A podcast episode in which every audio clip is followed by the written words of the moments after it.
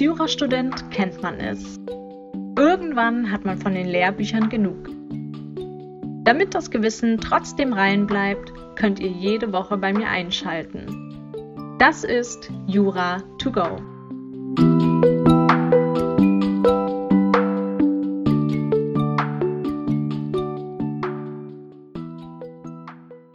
Hallo und herzlich willkommen zu einer neuen Folge von Jura to go. Ich bin Laura und heute gucken wir uns unseren ersten Fall im Rahmen der Grundrechte an. Thema der heutigen Entscheidung ist die Meinungsfreiheit mit Blick auf das Tragen eines Ansteckers mit der Aufschrift FCK-CPS, was natürlich für Verkops steht. Ich möchte, bevor wir mit der Folge beginnen, aber erstmal klarstellen, dass ich mit dieser Folge keine Aussage treffen möchte hinsichtlich der aktuellen Diskussion rund um Polizeigewalt. Ich bin immer für eine sachliche Auseinandersetzung mit aktuellen Themen, das ist aber nicht Ziel meines Podcasts. Ich möchte euch diesen Fall lediglich vorstellen, weil er sehr interessant ist mit Blick auf die Meinungsfreiheit und weil er sehr examensrelevant ist. Entschieden wurde der Fall vom Bundesverfassungsgericht am 26. Februar 2015. Zuerst hier erstmal der Sachverhalt. Im Juli 2013 wurde die Beschwerdeführerin B von einer Polizeistreife in ihrem Wohnort angetroffen, als sie einen Anstecker trug, der mit der Buchstabenfolge FCK-CPS beschriftet war. Sie war auf Aufforderung nicht bereit, ihn abzunehmen.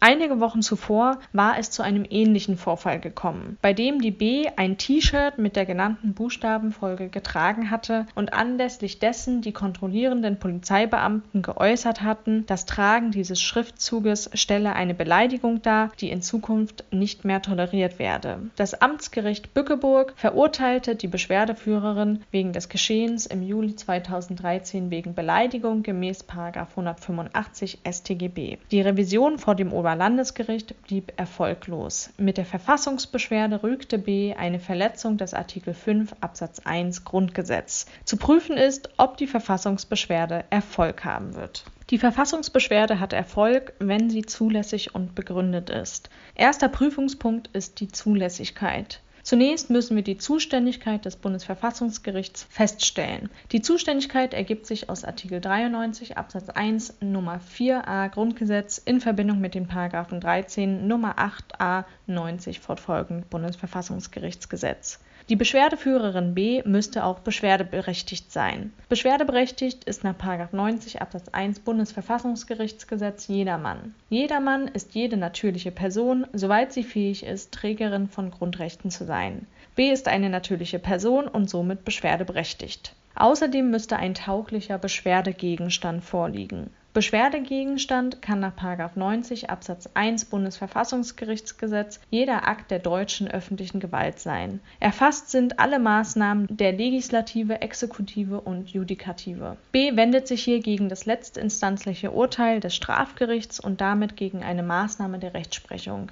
Das Urteil stellt somit einen tauglichen Beschwerdegegenstand dar. B muss außerdem beschwerdebefugt sein also gemäß 90 Absatz 1 Bundesverfassungsgerichtsgesetz geltend machen, durch den Beschwerdegegenstand möglicherweise selbst, gegenwärtig und unmittelbar in einem ihrer Grundrechte verletzt zu sein. Das angegriffene belastende Urteil ist an B gerichtet und ohne weiteren Umsetzungsakt ihr gegenüber wirksam, sodass sie gegenwärtig und unmittelbar in ihren eigenen Grundrechten betroffen ist in Betracht kommt eine Verletzung ihres Rechts aus Artikel 5 Absatz 1 Satz 1 Grundgesetz. Schutzgut des Artikel 5 Absatz 1 Satz 1 Grundgesetz ist die Meinungsfreiheit Grundlage des Urteils war der Umstand, dass die B nach 185 StGB bestraft wurde, da das Tragen des Ansteckers FCK-CPS als Beleidigung aufgefasst wurde.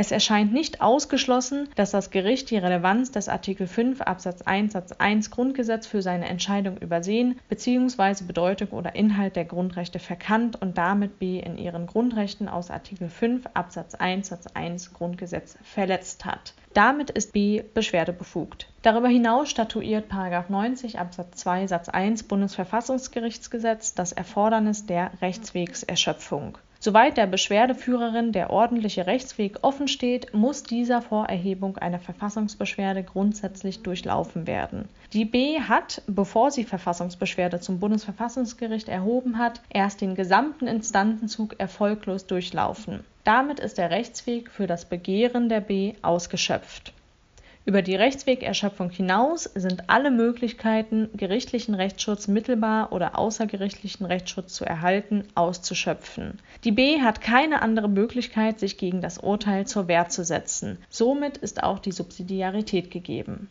B muss die Verfassungsbeschwerde fristgerecht, das heißt gemäß 93 Absatz 1 Satz 1 Bundesverfassungsgerichtsgesetz innerhalb eines Monats erheben und nach den 23 Absatz 1 und 92 Bundesverfassungsgerichtsgesetz schriftlich und begründet einreichen. Dies ist der Fall. Damit ist die Verfassungsbeschwerde der B zulässig. Die Verfassungsbeschwerde müsste auch begründet sein. Dies ist der Fall, wenn die Beschwerdeführerin in ihren Grundrechten oder grundrechtsgleichen Rechten verletzt ist.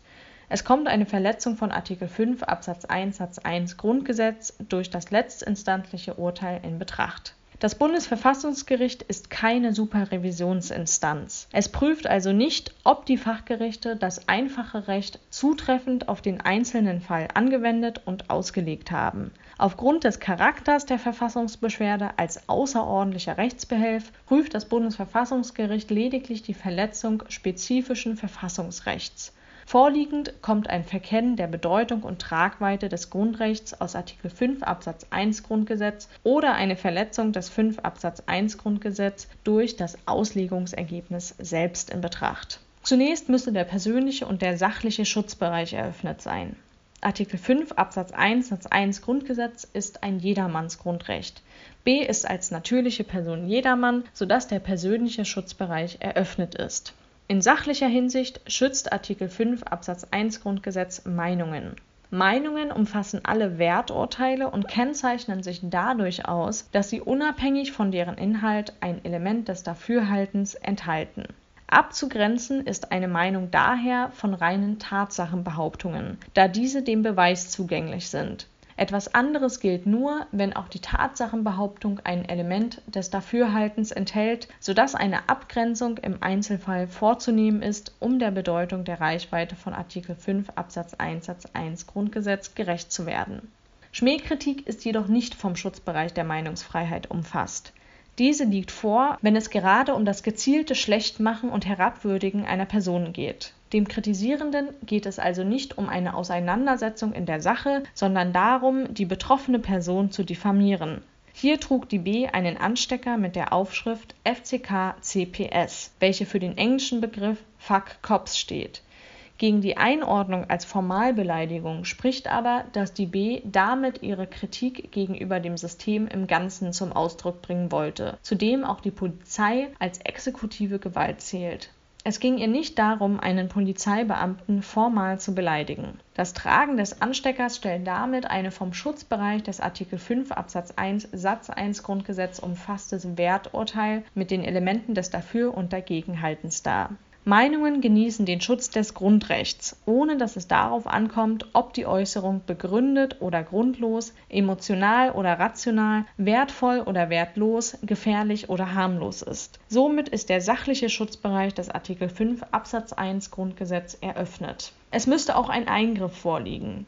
Ein Eingriff liegt vor, soweit das Recht, seine Meinung kundzutun, unmöglich gemacht wird oder zumindest erschwert wird. Durch das letztinstantliche Urteil wird der B ein Verhalten, das in den Schutzbereich des Artikel 5 Absatz 1 Satz 1 Grundgesetz fällt, unmöglich gemacht. Damit liegt ein Eingriff vor. Der Eingriff könnte aber gerechtfertigt sein. Dies ist der Fall, wenn eine den Schrankenbestimmungen des Grundrechts entsprechende Schranke vorliegt, die ihrerseits verfassungsgemäß ist und im Einzelfall verfassungsgemäß angewandt wurde es müsste also eine Schranke vorliegen. Es kommt die Schrankenregelung des Artikel 5 Absatz 2 Grundgesetz in Betracht. Die Rechte aus Artikel 5 Absatz 1 Grundgesetz finden ihre Schranken in den Vorschriften der allgemeinen Gesetze, den gesetzlichen Bestimmungen zum Schutze der Jugend und in dem Recht der persönlichen Ehre. Möglicherweise ist in dem 185 StGB ein allgemeines Gesetz zu sehen. 185 StGB verbietet keine Meinung als solche und dient dem Ehrschutz. Dies ist ein im Vergleich zur Meinungsfreiheit höheres Rechtsgut. Damit liegt ein allgemeines Gesetz vor. Paragraph 185 StGB müsste auch selbst verfassungsgemäß sein. Davon ist vorliegend auszugehen. Fraglich ist jedoch, ob 185 StGB hier im Einzelfall verfassungsgemäß angewendet wurde. Das Gericht könnte bei der Beurteilung des Sachverhalts die Wertung und Tragweite des Artikel 5 Absatz 1 Satz 1 Grundgesetz verkannt oder falsch angewendet haben. Nach der Wechselwirkungslehre muss das das Grundrecht einschränkende Gesetz selbst im Lichte der Meinungsfreiheit ausgelegt werden. Hier ging das Gericht bei seinen Ausführungen davon aus, dass die B durch das Tragen des Steckers FCK CPS die Polizei als Kollektiv hinreichend individualisiert und damit beleidigt hat Erforderlich für eine Beleidigung eines Kollektivs ist jedoch, dass die bezeichnete Personengruppe aufgrund bestimmter äußerer Merkmale so deutlich aus der Allgemeinheit herausgehoben wird, dass der Kreis der Betroffenen klar abgegrenzt ist. Zudem muss die Äußerung inhaltlich hinreichenden Individualbezug aufweisen. Je größer das Kollektiv ist, auf das sich die herabsetzende Äußerung bezieht, desto schwächer kann auch die persönliche Betroffenheit des einzelnen Mitglieds werden, weil es bei den Vorwürfen an große große Kollektive meist nicht um das individuelle Fehlverhalten oder individuelle Merkmale der Mitglieder, sondern um den aus Sicht des Sprechers bestehenden Unwert des Kollektivs und seiner sozialen Funktion sowie der damit verbundenen Verhaltensanforderungen an die Mitglieder geht. Auf der imaginären Skala, deren eines Ende die individuelle Kränkung einer namentlich bezeichneten oder erkennbaren Einzelperson bildet, steht am anderen Ende die abwertende Äußerung über menschliche Eigenschaften schlechthin oder die Kritik an sozialen Einrichtungen oder Phänomenen, die nicht mehr geeignet sind, auf die persönliche Ehre des Individuums durchzuschlagen. Es reicht nach den dargelegten Maßstäben nicht aus, dass die Kräfte des örtlichen Polizeikommissariats eine Teilgruppe aller Polizisten sind. Vielmehr bedarf es einer personalisierenden Zuordnung, dass die dem Anstecker zu entnehmende Äußerung allein durch das Aufeinandertreffen der B mit dem kontrollierenden Polizeibeamten einen objektiv auf diese konkretisierende Aussagegehalt gewonnen hat. Auch die Feststellung des Amtsgerichts, die Konkretisierung sei wegen des Vorfalls einige Wochen früher eingetreten, ist nicht tragfähig. Es liegen keinerlei Hinweise vor, dass die B sich vorsätzlich in eine Situation begeben hätte, hatte, in der sie damit rechnen musste, mit einiger Sicherheit auf bestimmte Polizeibeamte zu treffen. Die B ist nur zufällig an der Polizeistreife vorbeigegangen und hat die Polizisten weder direkt angesprochen noch in erkennbarer Weise konkludent individualisiert. Der bloße Aufenthalt im öffentlichen Raum reicht nach den verfassungsrechtlichen Vorgaben zur Benennung der Umstände nicht aus, die eine aus dem Wortlaut einer Äußerung nicht erkennbare Konkretisierung bewirken die Wertung des Artikel 5 Absatz 1 Satz 1 Grundgesetz gebietet bei mehreren Deutungsalternativen diejenige auszuwählen, die am meinungsfreundlichsten ist. Hier kann der Anstecker der B auch so verstanden werden, dass er das System im Ganzen kritisiert oder das Verhalten der Polizei innerhalb des Systems nicht duldet. Diese Wertungen haben das Amtsgericht und auch das letztinstanzliche zuständige Oberlandesgericht verkannt. Damit wurde § 185 StGB nicht verfassungsgemäß im Einzelfall angewendet. Der Eingriff kann also nicht gerechtfertigt werden, sodass Artikel 5 Absatz 1 Satz 1 Grundgesetz verletzt ist. Damit ist die Verfassungsbeschwerde begründet die Verfassungsbeschwerde der B ist somit zulässig und begründet, daher hob das Bundesverfassungsgericht das Urteil auf und verwies es zur erneuten Verhandlung zurück an das Amtsgericht. Damit sind wir fertig mit unserem ersten Fall zu den Grundrechten. Macht euch noch einen ganz schönen Tag und bis zum nächsten Mal.